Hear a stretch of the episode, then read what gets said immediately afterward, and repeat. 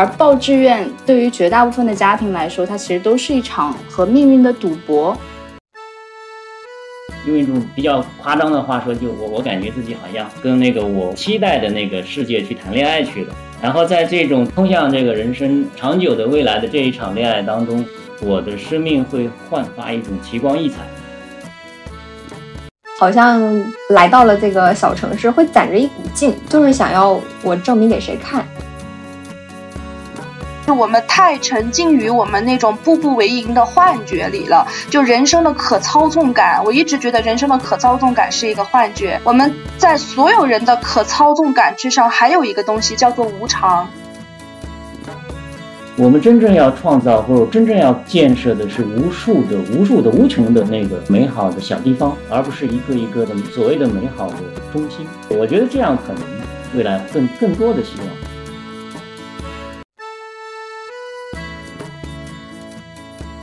Hello，各位听众朋友们，大家好，这里是涟漪效应，我是澎湃新闻镜像栏目的编辑林柳毅。嗨，大家好，我是吴小慧。Hello，大家好，我是方毅。这一次我们要聊的话题是跟这个月月底要发生的一件重大的选择有关，也就是在今年的六月底，又有一批非常年轻的孩子要迎来他们人生中的第一次重大的选择，也就是志愿填报。那在这个当口呢？关于新闻学到底是不是一个天坑专业的话题，也开始受到大家的关注。这个曾经大家视为一种非常理想主义这么一个专业，现在却成了张雪峰等考研名家口中的天坑专业。这似乎又是一个时代风向转变的一个标志吧。在我们心中衡量教育的价值的那个尺度，它好像又变了。而报志愿对于绝大部分的家庭来说，它其实都是一场和命运的赌博。然后绝大部分人当然都希望拿着自己的分去尽可能的去到一个最大的城市、最好的大学去见识更广阔的世界嘛。而在这个人人都恐惧所谓的阶级下滑、希望做题改命的这么一个时代，其实我们不得不承认，会有千千万万的平凡的大学生，他们可能会在一个非常无人问津的小地方、小城市，一所非常普通的双非院校度过他们的青春。而我们会好奇的是，如果我们此生就是与学霸人生无缘，或者说与现代化大都市无缘，那么我们在一个非常平凡的小城的一所非常平凡的院校里，我们要怎样去度过大学四年？这一次的节目，我们请来了两位嘉宾，一位是毕业于南开大学，也是现在任教于云南师范大学的张秋子老师。那秋子老师跟我们打个招呼吧。嗯，大家好，我是张秋子，很高兴来到这一次的呃一个对谈。然后另一位嘉宾是我们来自内蒙古的吕永林老师。吕永林老师他早年也在安徽的淮北、杭州、上海都求过学，那现在任教于上海大学的创意写作专业。大家好，我是上海大学中文系的吕永林，也非常高兴跟几位朋友一起聊一下这个话题。好的，非常欢迎两位老师。那我们第一个部分想要从大家的一个自己的一个求学经历出发来聊一聊。首先想问一下两位老师，你们的本科都就读于哪座城市？以及你们当时报志愿的时候，城市的一个所在地会是你们呃纳入考量的一个很重要的因素吗？我是在一九九四年上大学，我们学校是在安徽省的淮北市，当时那个学校。还是煤炭部直属的一个师范院校，叫做淮北煤炭师范学院。那个时候好像九十年代中期的那种时代的氛围嘛，一方面是一切对我们而言还在朦胧之中，但是另一方面呢，好像一切又有一些让我们期待的东西。对于我而言，还是深深的受着那个时代的观念呀、主流的东西扣押着，比如说。我们对于就是中心的那种向往，其实是想去中心城市的大学去读书。我作为一个北方人呢，我我同时呢也特别想到江南去，中国古典诗词里的江南，武侠小说里的江南。所以城市其实还是对我而言蛮重要的。但我我落空了，我没有到江南，我到了淮北。嗯，我本科是在我们昆明本地读的，就是当时这个学校还叫做云南民族学院。按照现在说法，它还是一个双非。呃，后来才更名为云南民族大学。我是通过考研考到了南开读的研，然后在那边读了博，又回到了云南来。所以，在一个精英的院校，或者是在一个双非的院校，我都有这么一点点经历。呃，我当时是因为高考的时候成绩就是呃考的比较差，所以报志愿的时候，在那个时候确实也没有那么多的信息给你。我自己本身是很喜欢读书，我一直就是从小是有一个比较自主的一个阅读习惯。虽然学校报的非常不尽如人意，可是就是大学四年基本上也还是在按照自己的天性，在很自由的阅读。刚刚吕老师也谈到，当时就是吕老师是九十年代的大学生，我是零六年上的大学，也是差不多二十年前了，快二十年了。那个时候，我们的一个大学氛围是非常的宽松和自由的，就是你要做什么，其实基本上不太有人去为你去规划。现在的学生他经历的是这种网格化的管理，就是小到要不要跑步，要不要参加一个会议，要不要出席呃某个讲座，他都会精确打卡。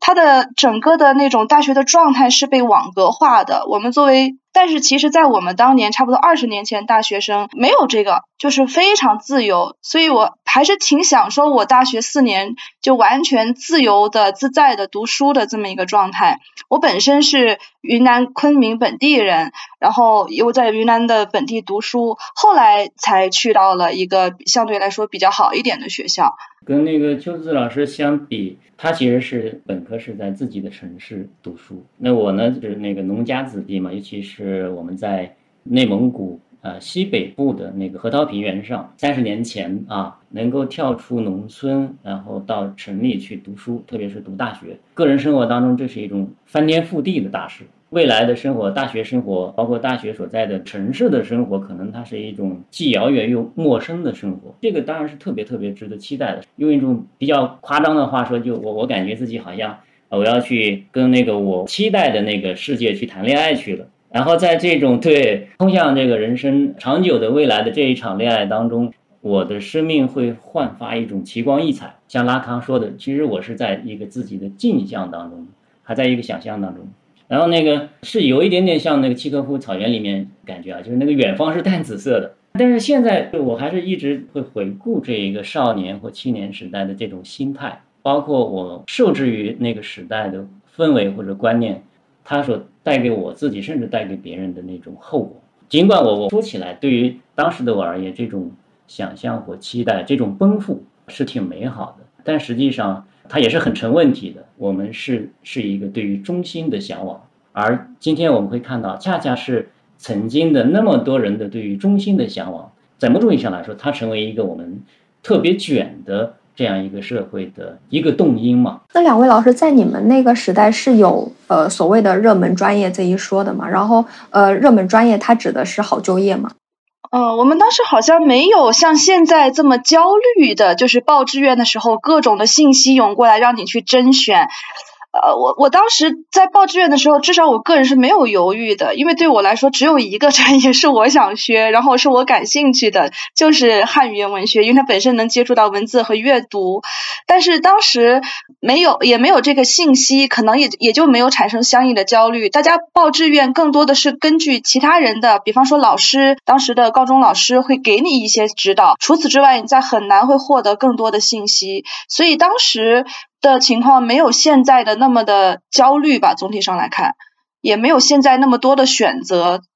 君子老师他们零六年的时候是那样，那再往十二年前，没有那么多的难以取舍的那种选择。那我们那个时候确实是这种这种选择的难题没那么难，没那么复杂，没那么多，要简单一些。然后呢，同时可能还是多多少少会有一些，就是那种所谓的所时代的主流哈，时代的主流就是经济类的、法律类的或者类似的这种的，甚至包括新闻专业哈，这都是啊，可能我们多多少少会关注、会特别留神的一些专业。呃我我其实，在听吕老师说的时候，我突然感觉到一种悖论存在，因为我最近在写跟痛苦有关的东西，我在读很多资料的时候，我突然发现，就是现代人的一个特点是。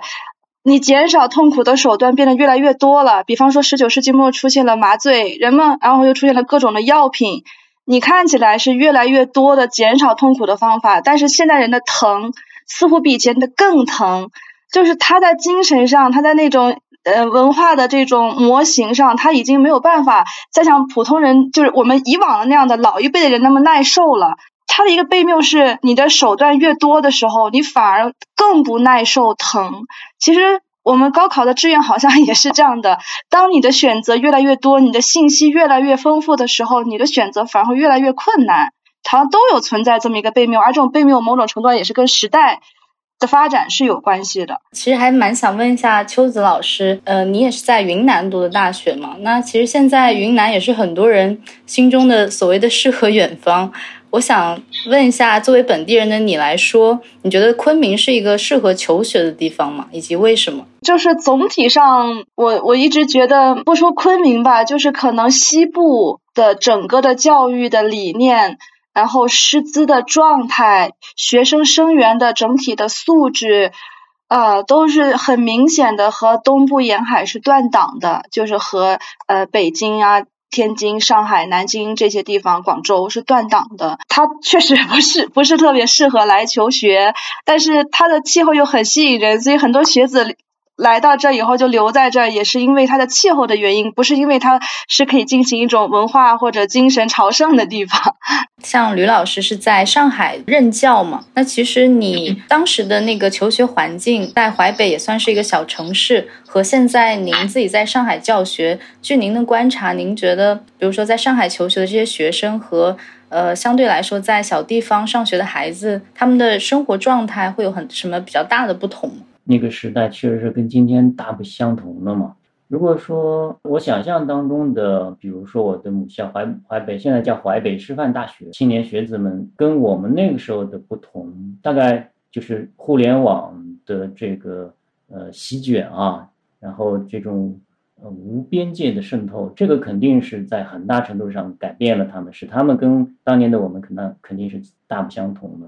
然后就是。今天很多很多的社会层面的，多政治的、经济的，包括这种呃阶层之间的这种区分与融合的、上升与下降的，就是很多很多社会层面的局面和未来，好像变得比原来要清晰的很多。那在某种意义上来说，这种清晰可能也就成为了一种打双引号的历史的终结。就那种淡紫色的远方，可能那个怀师大的青年学子，呃，心里或眼里也未必就就有了，就一切不是那么朦胧，反而变得太过于清晰了。那么在这个意义上来说，上海的学子们感受更深，或者说他们。呃，与这个的相遇可能就更激烈，甚至更惨烈。比如说上海的青年学子，比如上上海大学的青年学子，他们可能在很早的时候就知道很多的社会的这个问题或者说规则，然后也也很早的就看到了自己的未来。这个事情有时候我觉得其实蛮想起来蛮痛心的。对于个人而言，如果自己的未来、自己的历史、自己的生命的旅旅程都终结掉了，那这个真的是一个很悲哀的事情。在这个意义上来说，我当然只是我我个人的一种很局部的观察，或者说是很偏狭的想象。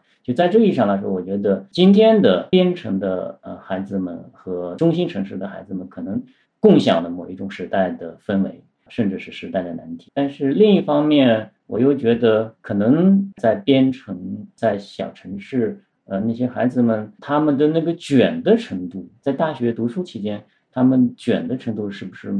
没有在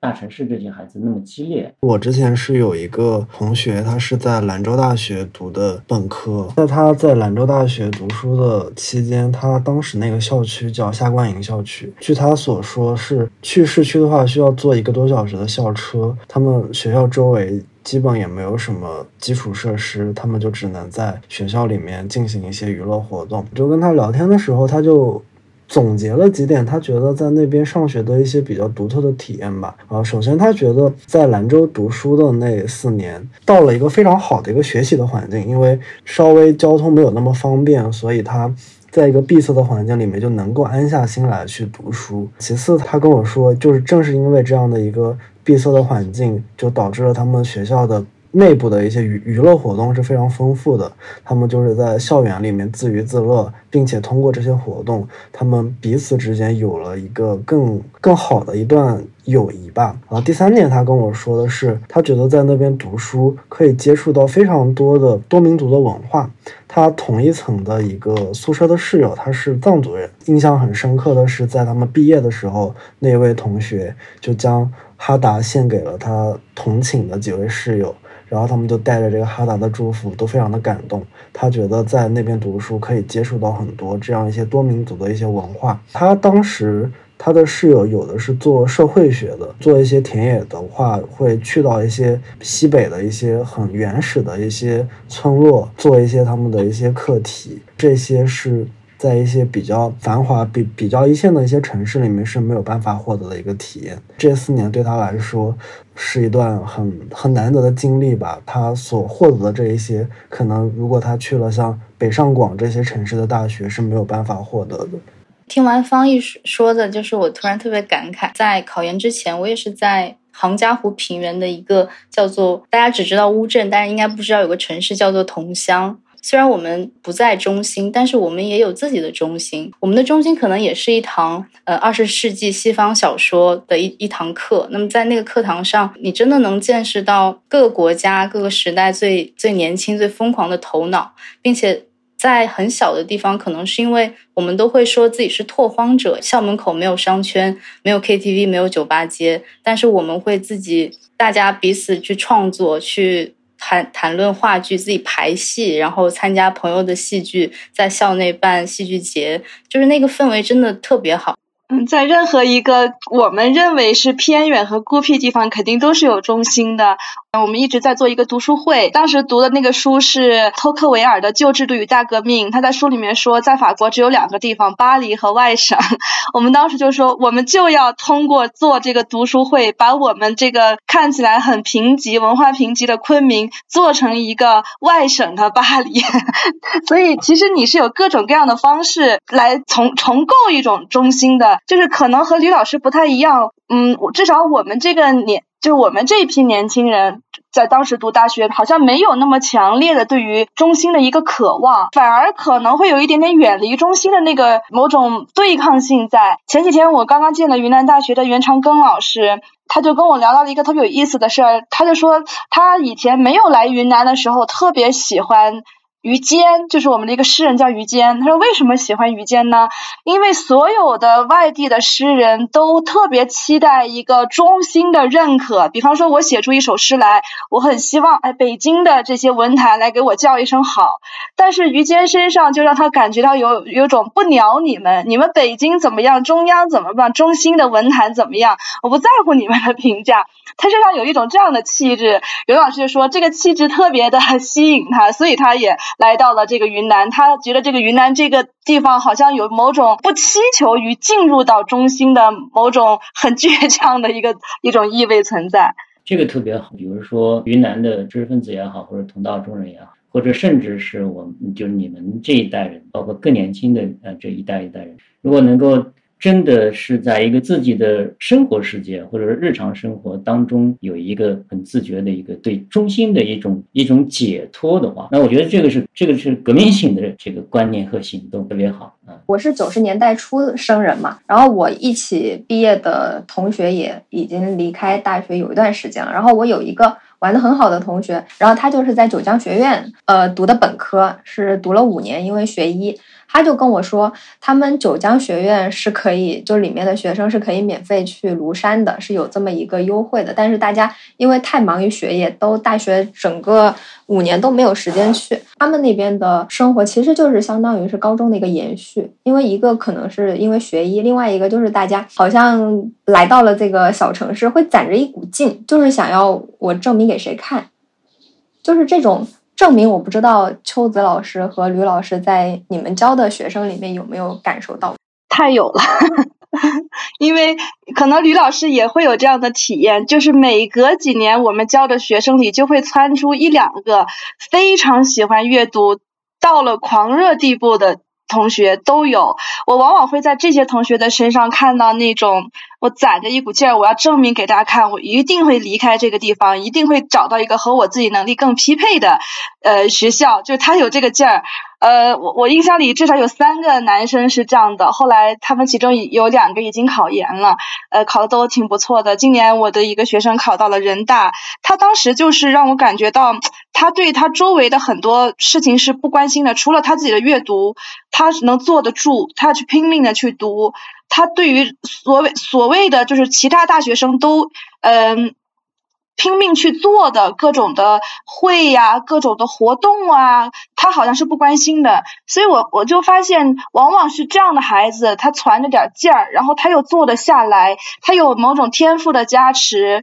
他就能为自己的人生做一个很好的规划。最近，嗯，大家可能也注意到有一个书是那个金榜题名之后，在那本书里面，我记得作者是把学生分成了几种，一种是内驱型的，他有一个强烈的内驱力，有内驱力就会在你大学四年里面表现出非常清晰的规划来，要做什么，不做什么，他会非常清晰。他的整个的人生的走向，包括就是以考研为例，总体上也是会比较顺利。但是绝大多数同学，如果他没有这个劲儿，他就可能就是两可的，做这个也行，做那个也行。虽然我不想去参加这个活动，但是不去吧又不好，那就去呗，就都是这样的两可。他的整个的规划就会比较模糊。那么这个模糊一个直接的比较现实的结果，就是他可能在。后面的工作、考公、考研这些方面，他遇到的挫折会比较多。呃，看吕老师和秋子老师两个人的履历，其实都是从一个普通院校，然后一步一步考到了大城市。我也想知道，你们觉得自己在本科求学的过程中有没有那种憋着一口气的感觉？然后从普通院校到了中心，所谓的中心的学校，你们觉得曾经给自己带来就留下了什么样的烙印吗？嗯，我我是特别强烈，因为我这个人，嗯，有一个不太好的一个性格，就是我内在其实是一个非常骄傲的人，所以当时高考失败以后，非常的挫败，那四年的整个的状态是非常挫败的，所以也是憋着一股劲儿。我从进了大学第一天，我就要清晰的规划好，我要去考研，而且我一定要去奔着比较好的，我力所能及的一个院校。但是刚刚于老师一直说。当时那种非中心的学校，它有一些比较好的地方，我也同意。就是我们当时非常的宽松，当然不建议大家效仿。我当时很多课我不去上的，但是我不是去玩，我都是跑去图书馆自己看。所以我对我大学四年的整个回忆，就是每天在看书。我的那个经历和吕老师也很相似，我的那个兴趣也不仅仅局限在课本上老师教的，我当时是去图书馆去借。我们那个学校吧，当时还很小的一个学校，而且还是在分部，它的那个整个的图书馆就一个教室那么大。不像现在的大学，基本上都是开架式的，你可以自己去里面找书。当时是你要借书，你把名字记下来，把分类号告诉老师，老师进去给你找，就是那样的一本一本啃下来。所以我对我整个大学四年的回忆，就是自己在读书。后来我再去读研以后，我觉得还嗯挺意外的一件事情，就是我发现我周围那些同样是九八五的学校保送上来的学生，他们也许并没有那么强烈的喜欢，但他们因为他们。呃，本身本科很好，他们有成绩就够了，就能保进来。他们对于阅读的兴趣，或者说呃，对于这种思考的这种乐趣，没有那么强烈的一个执着。因而，其实那几年我也就是读研期间，我也比较相对来说过得比较自如，因为你发现你在本科期间积累的苦功是足够的，让你去应付研究生的那个生活的。我今年有一个学生考上人大，他一开始还有点胆怯，我就跟他说，就是凭你这四年，你这么认真的去读、去想、去写，你会发现你到了人大。你还是能够大放异彩，你还是能够用你这四年积累的东西去应付你将来的，然后很好的去延续你将来的一个生活的。当然，这个里面呃也不是要去赌气证明给谁看，这个本身可能还是一个自我承诺的问题，就是你觉得你是可以够到那个边儿的，你也能够应付它，甚至你可以在里边游刃有余。你是要对自己实现一个承诺，而不是说我憋着一口气，我要证明给谁看我能考。上那样的学校，我觉得那样的相位证明其实没有特别大的意思。我就接着那个秋子老师刚才说的，我觉得确实是不要把自己的一种奋发或者说前进做成一个给别人看。当然，给别人看还不是一个更内在的一个愿望，更内内在的愿望可能就是我要获得别人的认可。我要获得别人的承认和尊重，甚至我要获得别人的爱，对吧？其实是对自己来说，对他人来说，其实都都是一个很值得警惕的一个一个行为或者一种心理，应该是一个就是我自己在行进，我要成为一个自己想要成为的人，这个意义上来说去去奋发去绽放。在淮北的时候就已经读到了韩少功和他的姐姐翻译的昆德拉的那个《生命中不能承受之轻》，后来就翻译成《不能承受的生命之轻》。托马斯他在布拉格之外的一个边地。一个一个世界的角落，他遇到了特丽莎，然后特丽莎她在一个好像是一个一咖啡馆还是酒馆里面当当女招待，然后他同时在阅读。托马斯在特丽莎身上所看到的那一种那一个劲儿，他他就感慨说是他他在他在那个布拉格的大学里面的那些布拉格的大学生身上是看不到的，感受不到的。那这一点我是认同的，就是说身上有一股劲儿，这个但是这个劲儿来自何方，因于什么？比如说，在我自己身上，我我当时就包包括我的老师也也看到，确实是这个人身上算有一股劲儿。在我毕业的时候，我的一个老师，呃，他给我写了一个书法的作品，他就写到，就是西界岂能留得住，终归大海作波涛，来鼓励我。当时看到这个老老师给我写的这样的这个临别赠言，我当时也挺来劲。可是这个其实是跟我，呃，作为一个生命个体，我对于这个世界的想象。或者说，我对于我要奔赴的家园的想象是捆绑在一起的，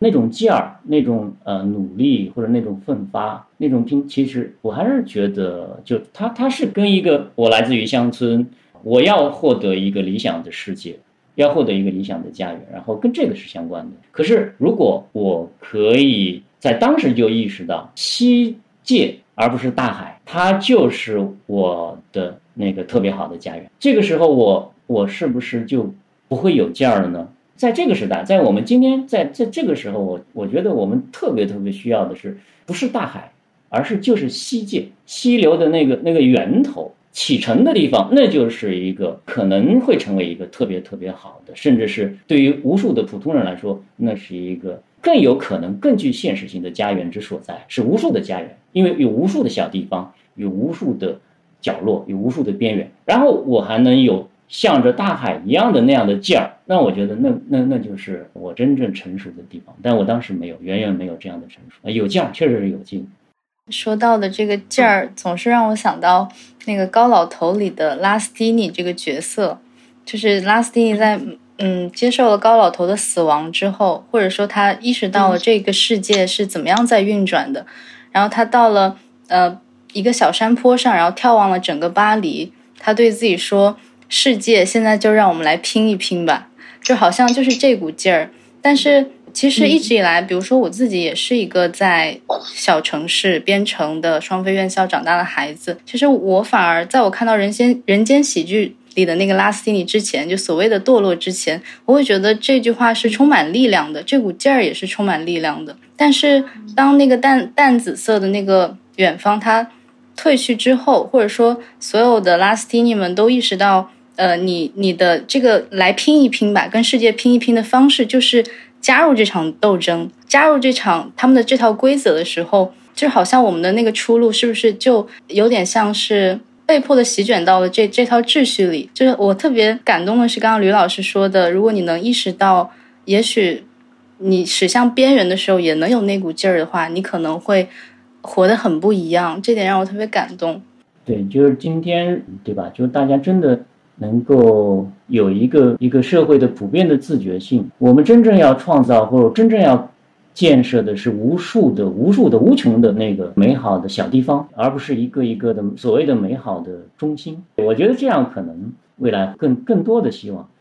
我觉得这是一个特别有意思的话题，因为本身我们现在是生活在一个全球化的时代，一个高度城市化推进的时代，所有的城市的一个基本的走向都是同质，所以大城市的一个发展的必然的趋势就是同质化，所有的网红城市最后都会变成一个城市的分身。我我也经常在想，我们对我们最后要落脚的可能是要回到。就是你要去观察那个多样化，可能确实得到城镇上来，因为我的很多的学生，他们都会回到这个乡镇上去教书。其中有一个学生他就说，他发现小镇就是介于乡村和大城市之间的城镇，是最好的来观察人的多样性的一个平台。他还尚没有被大城市的那种均质化所席卷，但是同时他又有一些抽离出乡村气息的东西在，所以他经常会跟我聊。他又观察到的城镇青年的这些特点，他们就非常具有多样性。当然，就是刚刚那个劲儿，我也想再补充一下。我我们说这个劲儿可能也是一个比较含糊的词。如果是拉斯蒂涅那个词，其实你会发现拉斯蒂涅他那个劲儿确实是我要继续投入你们这个机器的整个运作的模式中。但是我觉得我们想谈的那个劲儿，或者我在我的学生身上看到的，或者我回忆我当年的那个劲儿，可能更多的是一个自我立法。就是你不想用你现在外在的这种规则来束缚以及规定你的生活，那么这个时候人必须成为自己的自我立法者，你必须自己去创立和实践一套生活的法则。那么。如果你真的能做到这一点，你可能在日后生活中，你会很自然的从一个中心又退到边缘。就像刚吕老师说的，你在那个边缘，你也保持着那个劲儿，而那个劲儿可能就更接近于我们会在作家身上看到的那种生命生命力。我有时候在讲外国作家的生平的时候，我们同学会觉得哇，好夸张啊，这些人怎么生活的那么极端？比方说歌德。他除了写那个自杀的维特，他自己每天晚上也在枕头下面藏一把小刀，然后每天晚上要用那个小刀把自己扎扎的更深一点，他要去让自己逼近一种极致体验。包括我们说，呃，像托尔斯泰呀这些人，他们好像一辈子是不能少了纯酒妇人的，就是必须要有女人，大量的女人，大量的这种娱乐的刺激。同学在听的时候就会说哇，这些人太夸张了，生活的。但是有一次我在讲完歌德以后，有一个女生来找我，我觉得她的这个状态非常的普遍。那老师，与其说这些人的那种生活的很夸张，不如说我们的生活太平了。就是我发现现在年轻人是无欲望的一代，就是他们对任何的事情都没有那么强烈的那种渴望了。那个同学还跟我说，进大学以来他是。都没有体会过什么是兴趣，他不知道什么是热爱，而且他觉得他绝大多数周围人都是这样的，就每个人都生活在一种极其平的，甚至有点洼地的那种精神状态里面。当他们听到一个人是有劲儿的时候，或者按照托马斯曼说的，这些人的生命力过强的时候，甚至要溢出来的时候，他们会觉得很夸张。但是同时，他们又会觉得很羡慕。也许他们说，那个女孩就说，也许那样的生活是挺有趣的，至少比他这个平非常平，没有激情、没有兴趣、没有热情的大学生活，可能是更好玩的。所以我当时听完以后，我还觉得，呃，很感慨，因为我们没有办法像制作一个插件一样的把兴趣或者热爱制作出来，哎，插你脑袋里你就有了。他们绝大多数的孩子现在跟我反映的一个状态就是没有任何感兴趣的事情，乏味、无聊、平，就是这样的。从这点上来看，我倒觉得如果有一点劲儿的话，不管那个劲儿最后是要去投入到某种主流的，还是说非主流的生活里，反而变成了一种非常难得的东西。我同意，就是邱子老师说的，年轻人不管是朝向哪一种方向的，对吧？首先我们得去找那个生机。找那个看到我还活着，对吧？斯通纳里面的那个看到我还活着的这这样的这样的生命的状态，活活泼性，对这个这个当然是我觉得特别好。比如说邱子老师提到的那些青年学子们，他那个特别平的那个，甚至甚至会觉得就没有没有欲望的动作哈，没有欲望的动作。然后就像鲁迅对吧，在他逝世之前，他他说：“哎呀，我我我我感到无穷的远方，无数的人们都和我相关，然后我有了。”动动作的欲望，如果没有欲望一潭死水的话，那当然这个是首先要打破的嘛。这个首先首先是要打破的，然后同时我们朝着哪个方向打破？很好奇，像两位老师通过你们的课堂，能察觉到学生他们前后那种状态的变化吗？然后我其实在上海大学开设的多数的课程是创意写作课程。然后我更多的是把精力呃放在一个非虚构方向上的这个创意写作课程的这个建设，但是在这个过程当中，我会带着同学们去阅读一些好的作品，比如说我刚才提到的那个斯通纳，斯通纳他确实就是哎，跟我们今天的这个话题还蛮相关的，蛮契合的。就他他是一个在一个不寻求他人的认可或者说尊重，在这个意义上，他去寻找我活着，我还爱着那个生命的状态。他在这样一个状态当中，他找到了对于文学的爱，对于知识的爱，对于教学的爱，对于人的爱。以及这所有的爱汇聚在一起的那一个那样的一一个综合的爱，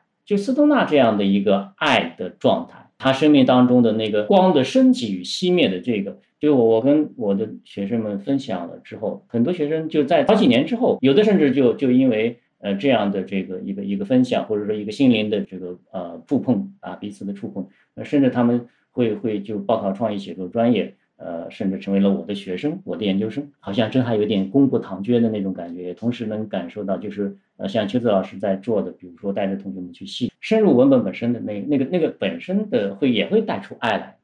我也补充一下吕老师的，其实我我还是在觉得我们的所有的文学，好的文学教育应该是做减法的，就是不是教给你那么多的东西，很多的东西，而是把以往社会的这种习俗、流俗的观念附加在你身上的东西给减掉，让你变得轻盈。好的文学是应该让人变得轻盈的。我我其实现在有一个深切的感觉，就是我们的本科生身上的束缚，包括研究生太重太重了。呃，我举两个例子，一个例。子是我已经有一个毕业的去河北读研的一个学生，他跟我分享的。他说他们他去听了一堂本科老师上那个杨绛的洗澡的那门课。在听课的时候，他就发现本科生的发言特别的活跃，非常的丰富，他们会讨论到非常深的人性的这种面向上。他作为一个研究生，他心里当时想的就是：这是能说的吗？啊，这是能说的吗？因为他的心里已经被那个研究生的那套呃所谓的话语体系或者那种阐释的套路给套住了。他当时就在听的时候，他很感触。很感动，同时他在在想是什么东西束缚到了我，让我就让我不敢去说了。他就注意到，当他们研究生的同学来谈同样的这个杨绛的文本的时候，绝大多数同学都不敢谈那么深，他们只会在比较规范的，就是呃所谓的学术规范的层面上来谈，什么红色经典再阐释这些，不敢谈的很深。所以他就意识到了，好像人的一个变变化，就是随着你的知识习得的越来越多，你身上的那种负重，你的。枷锁，你要背的东西就会越来越重，你的加法就会让你变得非常的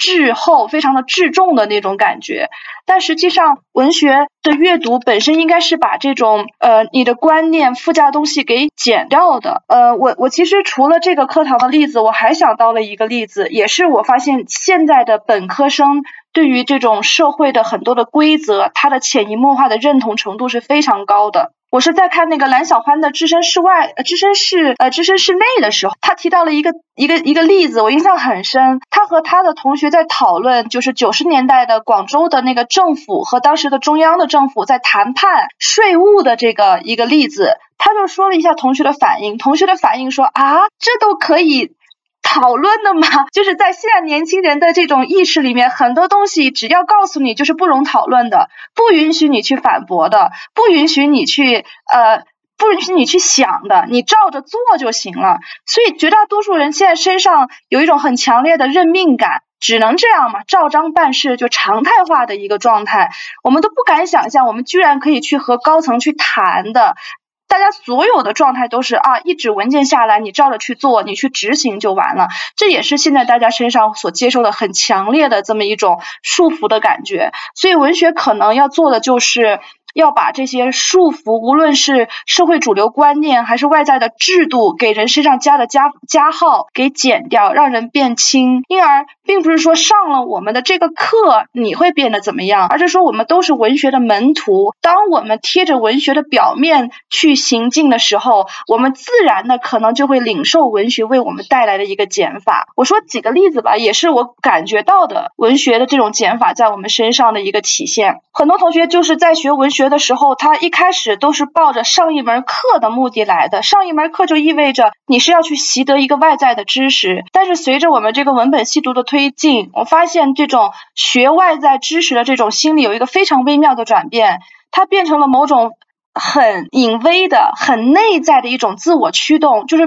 变成了我自己本来是想要去解决这个问题，而不是说我为了学分来的。所以，我们其实，在每一次课堂上讨论的时候，我会发现同学给我很多惊喜，他们会关注到文本里非常细的一些细节。比方说，我们在讲卡夫卡的那个审判的时候，审判里面卡夫卡就写主人公 K 下了一个直角形的楼梯，我当时就说。什么楼梯是直角形的呢？我怎么也想不出来，因为这个可能跟卡夫卡他自己的那种表现主义有关。后来我们同学就让我还很惊讶了，他们又去找原文，又画图，就他们按照他们找了一些图，自己又在那个图上添了一些示例，就告诉我，哎，这个可能是直角形的楼梯。就是我们会较真，包括我们今天早上讲《局外人》，《局外人》中有一个细节是主人公他在沙滩上开枪杀死了一个阿拉伯人，但是有个细节特别小，说那个阿拉伯人的那个脚。脚趾在他没有被杀死之前，阿拉伯人坐在一个小溪边吹笛子，他的脚趾是叉开的。我们又在讨论为什么脚趾是叉开的，因为其实根据古希腊的，就是那个传说，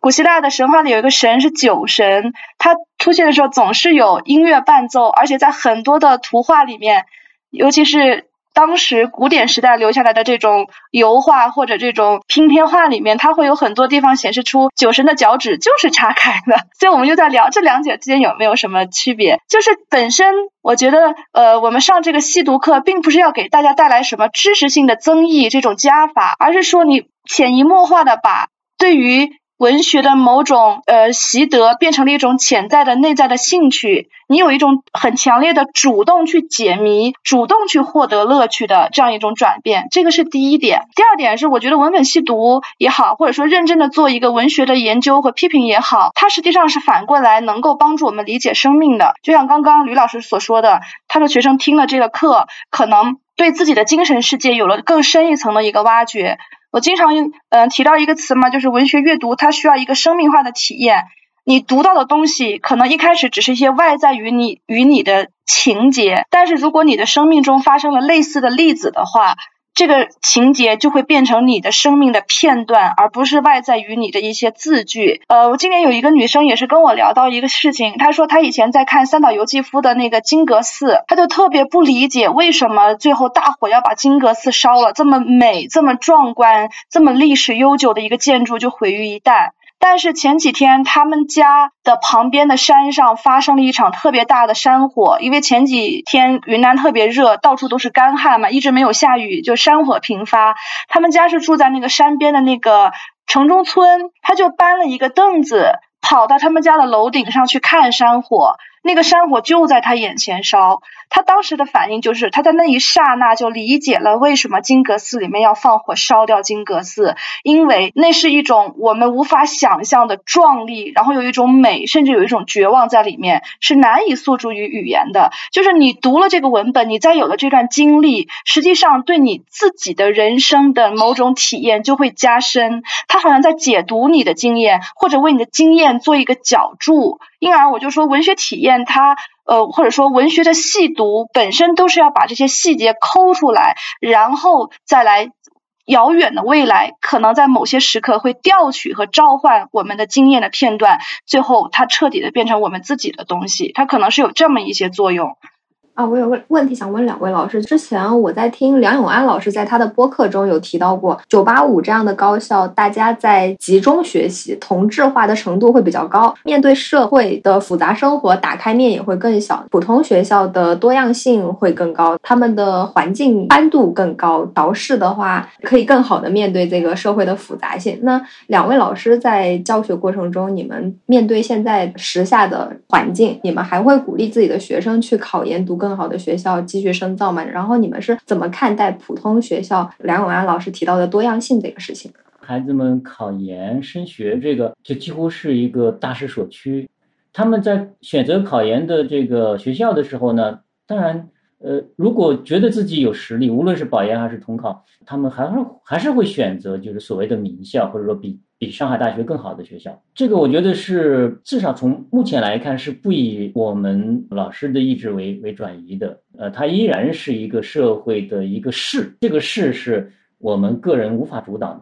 所以要要解这个势，呃，恐怕必须得从一个社会的国家共同点，呃，这在在这么一个宏大的层面上，才能才才能真正的有效的去应对或者说面对去解决。呃，如果说具体到很私人的交流或者沟通的时候，其实我我还是就是尊重他们自己，他们愿意选择去更好的学校，他们就去拼一下呗。我自己的想法我会跟他们说，我会我会跟他们说，就是呃，即使他们上了更好的学校，必须要有相应的一。一些自觉的意识，或者说一些相应的这个思想的面向，他们能不能收得到，我我也就不得而知了。然后那个像梁永安老师的那个呃名校的学生或者九八五学校的学生，呃同质化的现象，我也不是很很清楚今天到底是个什么样的样貌啊。比如说我当时在当年我是九八到二零零一年在浙大读研究生的时候，我我是觉得那个时候的浙江大学呃还是挺多元化的。我当时是在浙江大学的。玉泉校区就是老浙大，然后那个玉泉校区，它的所有的设就是校学校里面的那个建筑物都是我觉得不一样的。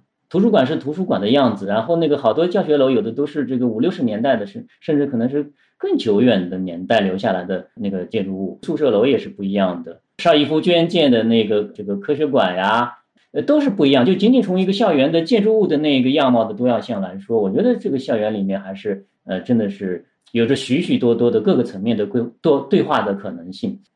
那我也谈一下，因为我最近写东西也也涉及到了这个主题，我就会和不同的人去聊，听他们的经验。我没有在九八五教书的经历，但是我有一些朋友是，我就会去问他们这种。变化或差异在哪里？呃，我举几个例子吧。一个例子是我前段时间碰到了南京大学的戴汉松老师，他跟我讲了一个细节。他说南大的学生本身也没有那么喜爱读书和思考，但他们非常爱面子。这个面子就体现在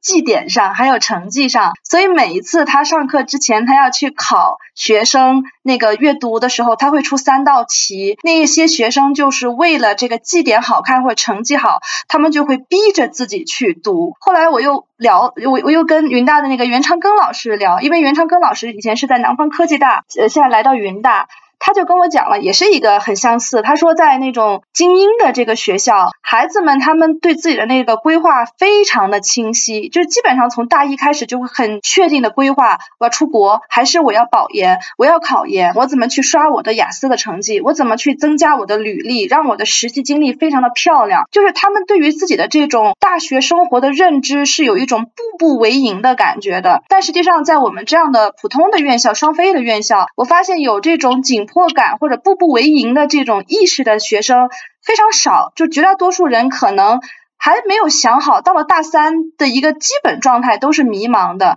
但是我并不是说这个迷茫就是不好的，步步为营就是好的，因为可能恰恰相反。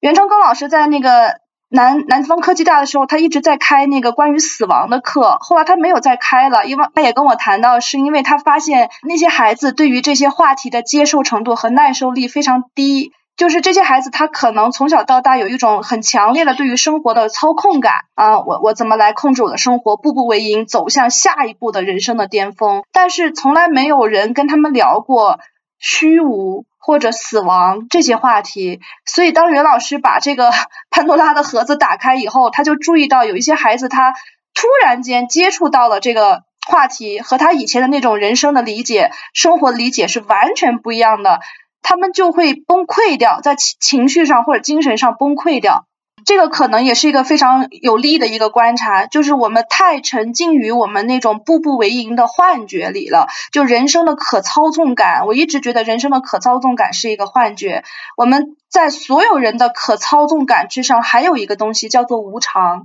但是可能呃我们这种精英的院校里的这整套的这种逻辑。他是把无常的这个层面给屏蔽掉的，但是来到了我们这样的学校，当然云大比我们学校好一些，可是他当时谈到好像学生的这个对这种话题的耐受程度会高。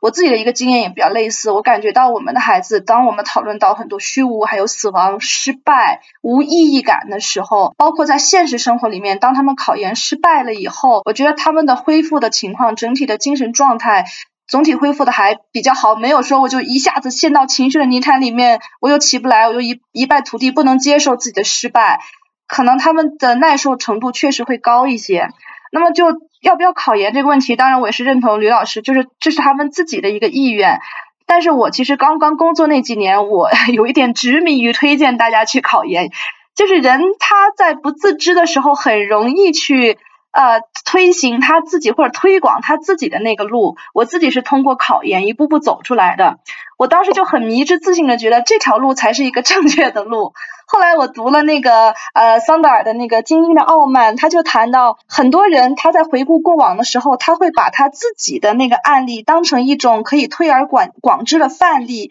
这个里面其实就是不自知，因为当我们去推广自己的人生经验的时候。我们可能恰恰忘了有一个东西是存在的，就是运气，并不是说你努力你就能成功。我们当时的考研的环境，九十年代也好，或者零几年的那个考研环境，没有那么竞争激烈，所以我们的胜出率就相对较高。我们都受到了一个运气的加持，但是现在很显然，这种运气的成分变得越来越少。如果我们再贸然的用复制自己的经历去推荐学生，你去考吧，你要努力的去考，考到一个名校。那你能承担学生失败以后的这种这种风险，还有这种痛苦吗？所以这些年我比较大的一个转变是，我不会去说啊，你这么有喜欢文学，或者你这么有灵气，那你就去考吧，一定要去奔着那个好的考。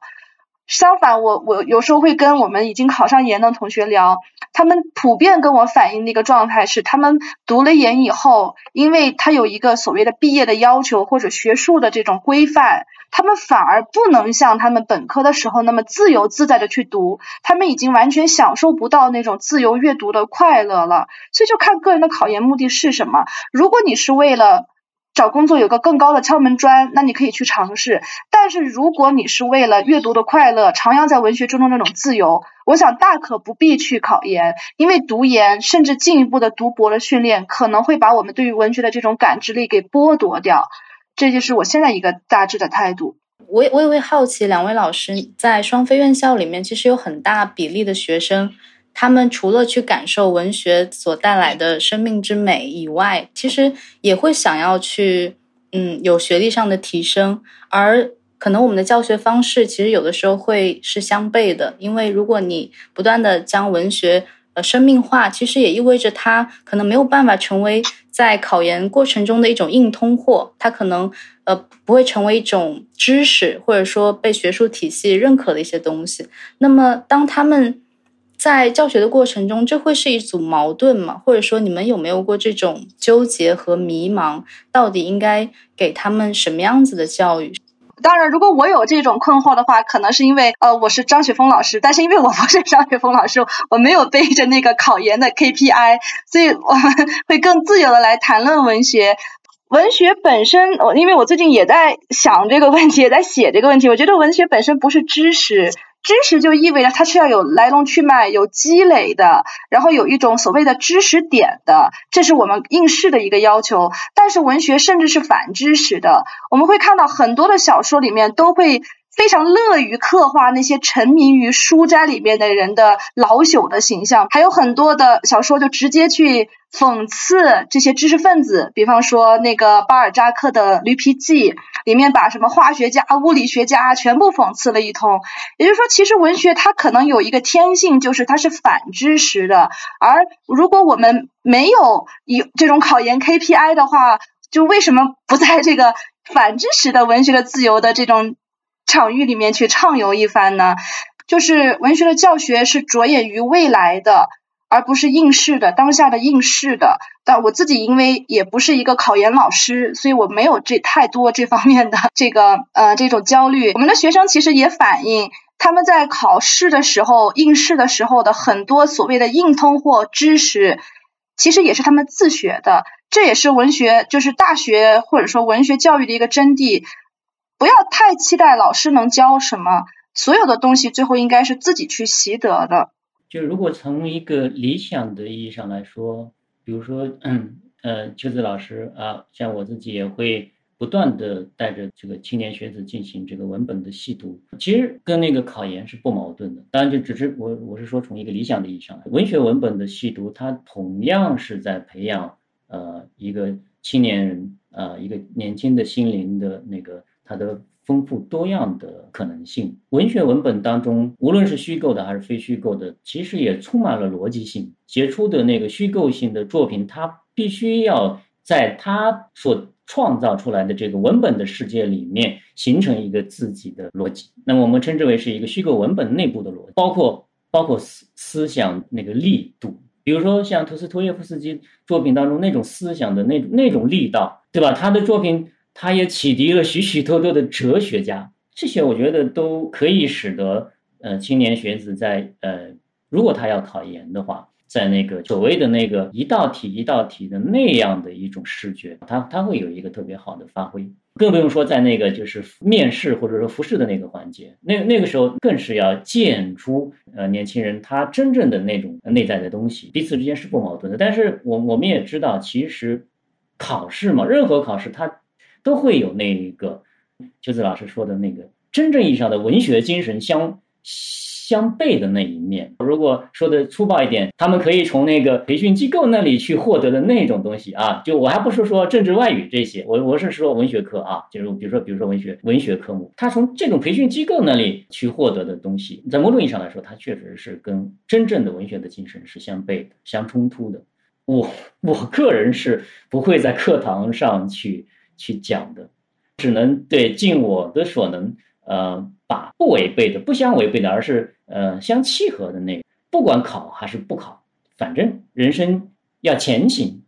要要奔赴未来，那相契合的，呃，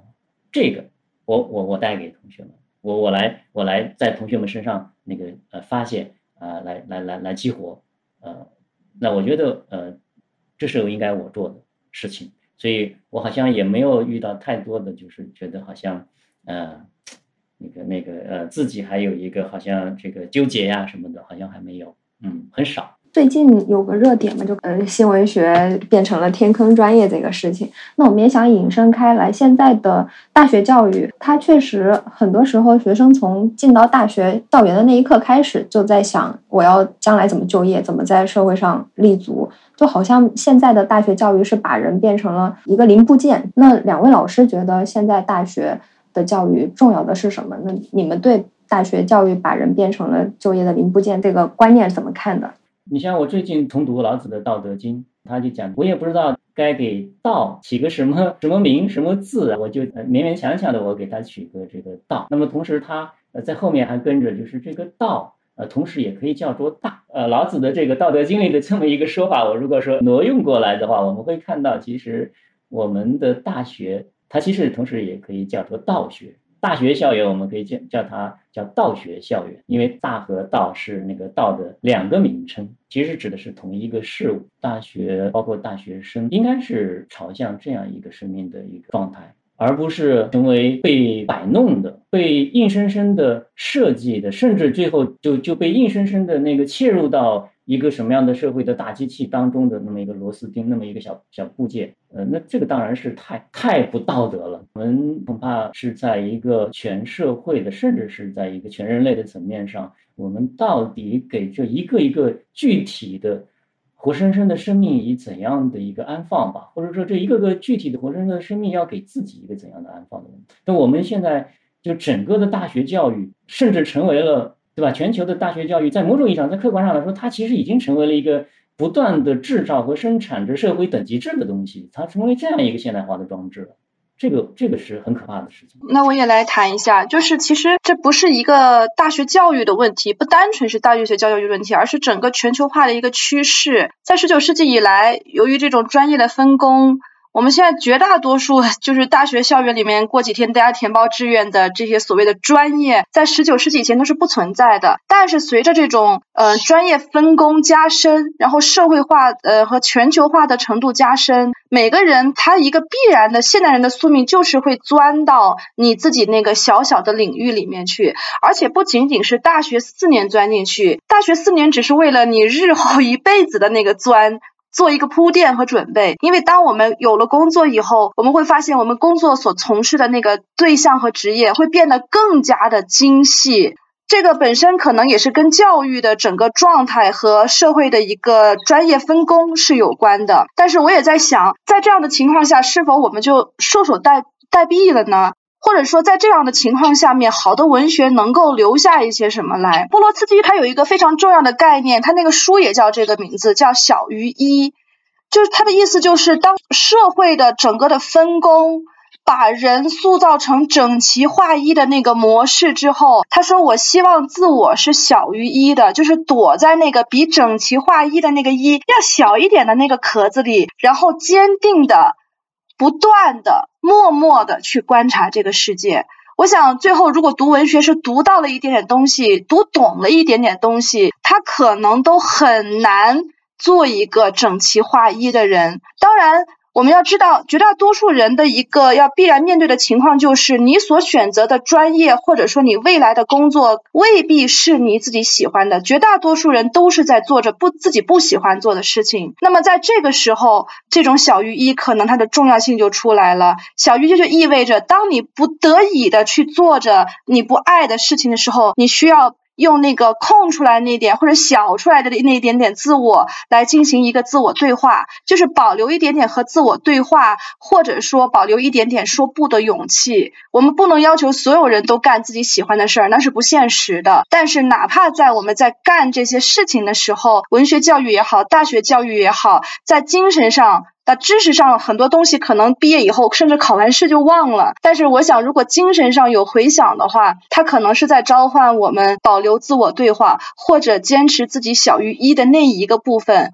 我们确实会被这个时代的价值取向所推着走，你被裹挟其中，没有人能跳出这个时代的意义潮流和价值判断。但是在此过程中，你如果能够稍微的为自己保留一方自留地。在做任何一件事情的时候，问问自己值不值，要不要，能不能拒绝，或者说是不是非得做的时候，可能文学或者说大学的这个意义也就凸显了出来。呃，我其实我也经常会跟我们同学聊，我觉得大学所习得的这种知识是次要的，它的很多的知识到了工作的时代会完全被洗刷掉和冲刷掉，所以可能大学它留下的更多的是一种判断。是一种一种所谓的价值取向或者意义感的一个取舍。很多的，因为我在在教那个大学语文，也会遇到很多理工科的学生，我就关注到这些学生，因为他们会在大四还会和我联系，毕业以后还会和我联系。他们一个比较普遍的倾向就是他们。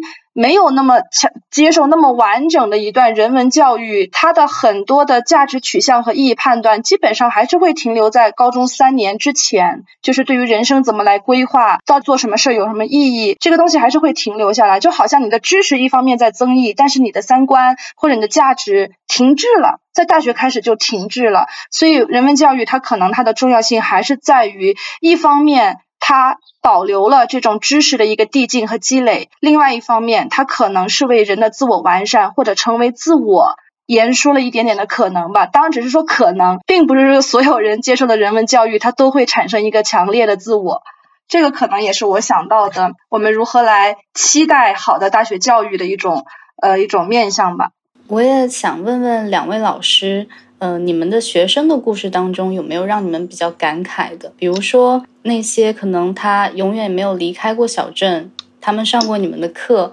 然后回到了他原本的那种生活。那在他们的生命轨迹，就是他们离开校园之后的那种生命轨迹里，是不是也有一些你能看到的人文教育的那些回闪的闪光呢？有没有这样子的故事可以跟我们分享一下？我在上海大学第一批本科生当中有一个孩子，呃，叫李东阳。然后他在我的那个非虚构写作课上面，呃，他提交的课程作品，我看了之后，我就呃特别的心动，就后来推荐到了澎湃发表出来。那然后那个澎湃发表出来的那个名字，好像是我们这些农家子弟考上大学之后。那么在这个作品当中，就有一句话，他说：“世界上美好的事物那么多。”可就是接触不到，可就是触碰不到。呃，我当时看到这个话之后，就心里面一下子就就揪紧了。那么在某种意义上来说，这是一个一个一个多重的文本，在那个李东阳的课程作品里面，他引述的是他的那个同学的，不是在上海大学读书，而是在一个非双非的学院校里面读书的青年学子的一个话。但是李东阳自己其实多多少少也面临着同样的问题。我相信这个世界上有许许多多的李东阳的同学，有有许许多多的李东阳，就是这个世界上美好的事物那么多，可就是触碰不到，就可就是触摸不到。然后那个李东阳。他当时呃考我们上海大学现当代文学专业的研究生，他没有考取，然后他就在上海的一家公益机构就职了。那么我们一直保持联系。他在这个上海的公益组织、公益机构就职了几年之后，工作了几年之后，他又回到了自己的家乡，在河南的某一个小城。他从那里考取了一个呃试验编。前一阵子给我呃发消息，还是想保留心中的那一些曾经认为美好的事物，然后还是想尽可能的去有一些实现一些抵达。那这个就对我来说是，哎，一个持续了很多年的一个我们师生之间的一个心灵的沟通和交流。如果说的再矫情一点，我难道不是另外一个李东阳，或者说我难道不是另外一个李东阳的那个同学吗？在我们以往的那一个对于美好的那个界定当中，确实是有那么多那么多的我们曾经认为的，或者社会主流认为的美好的事物，我们。是接触不到，可能是会伴随我们一生的那么这么一个一个事情，或者一个一个问题。我们到底怎样去看待这个求知本身？到底能不能给我们一个面对曾经的那个那个知识当中，我们认为是人生的极其根本的那个困境？就这个是我我特别特别感兴趣的事情。比如说《庄子齐物论》里面所提到的那个对于现有的一切的那个真伪是非。的这种这种打破，难道这这种打破的努力，或者说这样的思考和知识，它仅仅属于这个名牌高校的或九八五的二幺幺的这个学校的学子吗？我觉得它属于我们所有的青年学子，属于所有的人。就这样的求知，我觉得所有的这个时代的心灵都应该有一个准备的。比如说，还回到李东阳身上，还回到这个世界上的无无数的李东阳身上，就这样的求知，它是一个无力的一个求知，它不能回应生命当中的，特别是属于普通人的最根本的那个困厄，或者说最根本的那种被压迫、被扣押。被剥削的那个感觉。嗯，我也想回应吕老师，就是我特别同意您说的，就是我们对于求知或者爱智慧或者习文、学习文学这件事情是不分学校的，因为学校它本身是一个外在的社会建构的划分，而爱智慧它是一个个体的向内的非社会化化的一种感受。所以这些年我在云师大教书，也是让我特别欣喜的是，我看到了学生里无数的涌现出来的一批一批的。无功利的沉浸在文学阅读中的学生，我想不管在什么样的学校，在职业学校，我想都有，甚至在社会上也有。我有个学生，他很喜欢读书，他又不想去做那个体制内的工作，他就去送外卖。后来他在送外卖的过程中，他就发现很多外卖小哥非常喜欢读书，是他们最喜欢读的是哲学。最近也有本书也是很有名。是那个我在北京送呃快递，是这本书其实也非常能够说明阅读这个事儿，它是一个非常私人的，它不会因为你的所谓的院校或者你的那个社会阶级或者你的身份有某些改变，只是。有些时候，我们会非常被谬的发现，我们很期待大学老师去读书，但是有可能大学老师的读书的热情还不及他所教的学生，因为他会有更多功利性的事物需要去处理。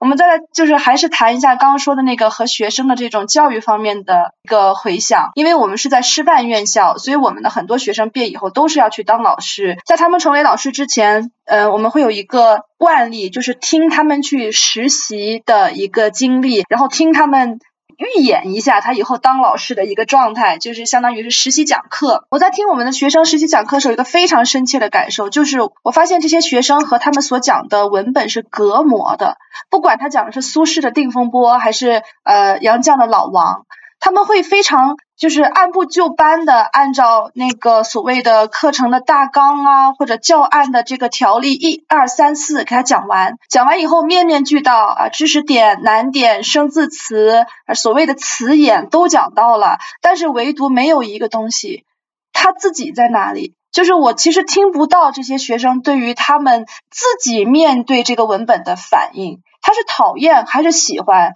还是认同还是质疑？他没有，所以我当时就跟同学们说，就是讲课的一个核心，其实是你作为一个讲者，你对文本的情感连接和智慧连接在哪儿？否则我们只会变成一个一篇课文的搬运工。但是在现在这个网络这么发达的时代，学生怎么可能需要搬运工呢？他要他要搬运，他大可以去网上百度一下，何必老师来搬运呢？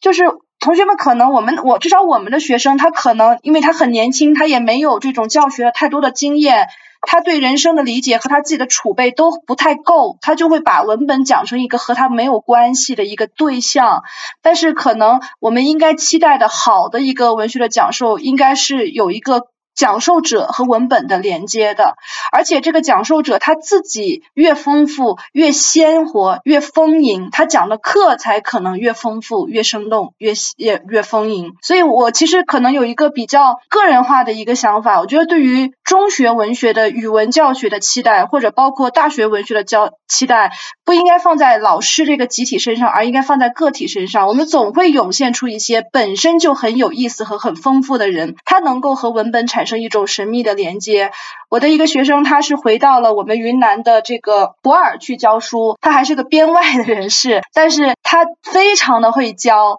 他会。在讲一首古诗的时候，动用他自己丰富的储备、文学的储备，还有人生经历的储备，从一首古诗讲到国外的诗，再讲到现代的诗，讲到余秀华，再讲到什么卡瓦菲斯这些诗人。但是前提是这个学生本身是一个丰富的，他的储备是够的，他本身对于文本是有感受的，他才能讲出来。我在想，就是我们经常说，呃，干货，干货是什么？干货可能会让大家。误解成好像是要讲满满的知识点，但是这个满满的知识点可能是缺乏水分的。好的一个干货应该是有自己的感情和感受，把这些知识点连接起来，再输给学生。我就在我那个学生在普洱教书的这个学生身上看到了，他是怎么样调动他自己的储备、他的知识，尤其是他的情感意志，来完成对于文学和所谓文本的一个传达的。这个对个人的要求很高。所以我们也并不是总是能看到这样的学生能出现。最后，我想邀请两位老师，嗯，算是送上一个祝福，送给现在正在面临这一切的学子们。那我就说一段我经常送给我的学生的话，叫“领受你的星辰”。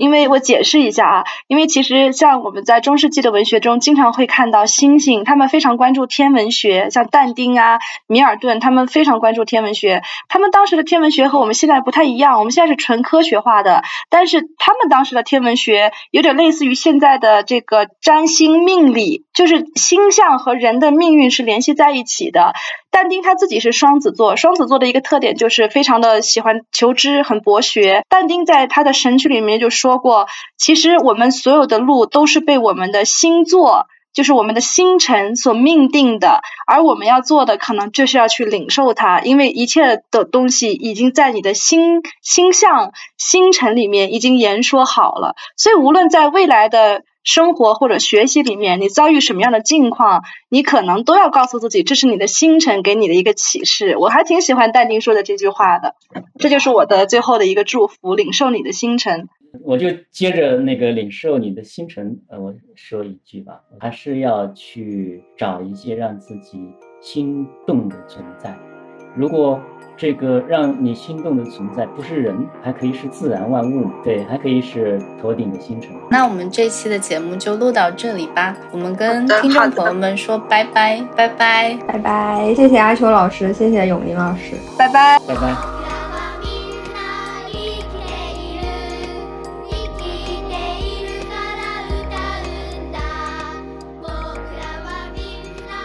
最后是本期节目的小彩蛋，欢迎听众朋友们在飘宇宙本期评论区留言，写下你大学所就读的城市以及你在这座城市所发生的故事。我们将于本期节目发布的一周内，从评论区选出三位听众，送上张秋泽老师的新书《万千微尘纷坠心田：文学阅读的生命化》，期待大家的参与。